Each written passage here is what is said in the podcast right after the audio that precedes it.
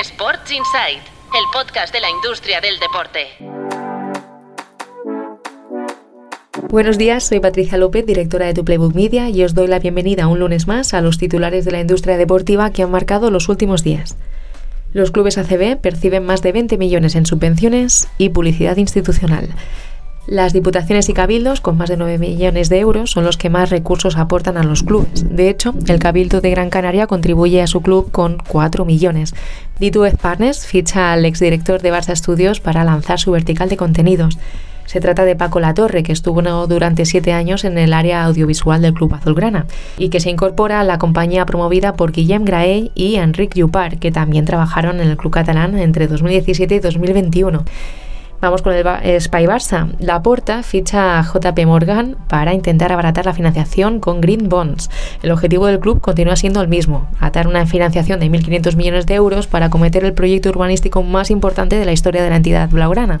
Goldman Sachs se mantiene, eso sí, como banco de inversión que estructura la operación, pero JP Morgan se incorpora al proceso para que sean ambos fondos los que se encarguen de la colocación de la deuda.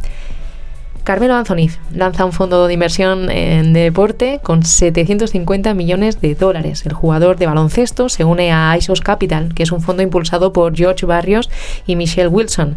Ambos son directivos con asiento en el Consejo de Administración de la WWE, por lo tanto tienen experiencia en el sector deportivo. Y el objetivo eh, de este fondo es entrar como socio mayoritario o minoritario en franquicias, competiciones y empresas deportivas. Y acabamos hablando también de inversión porque un ex ejecutivo de IMG y la NBA capta 300 millones de dólares para un, su fondo de inversión en deporte. El nuevo vehículo inversor se llama Bluestone Equity Partners. Está liderado por Bobby Sharma, que fue directivo de baloncesto de la agencia estadounidense y también formó parte del Consejo de Administración de la Liga de Desarrollo de la NBA, la J-League.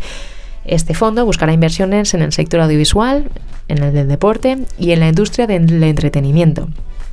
Y hasta aquí el Breaking News de hoy. Mañana volvemos con más. No olvides acompañarnos este viernes también cuando comentaremos al detalle estas y otras noticias relevantes de la industria deportiva en el podcast Sports Insight.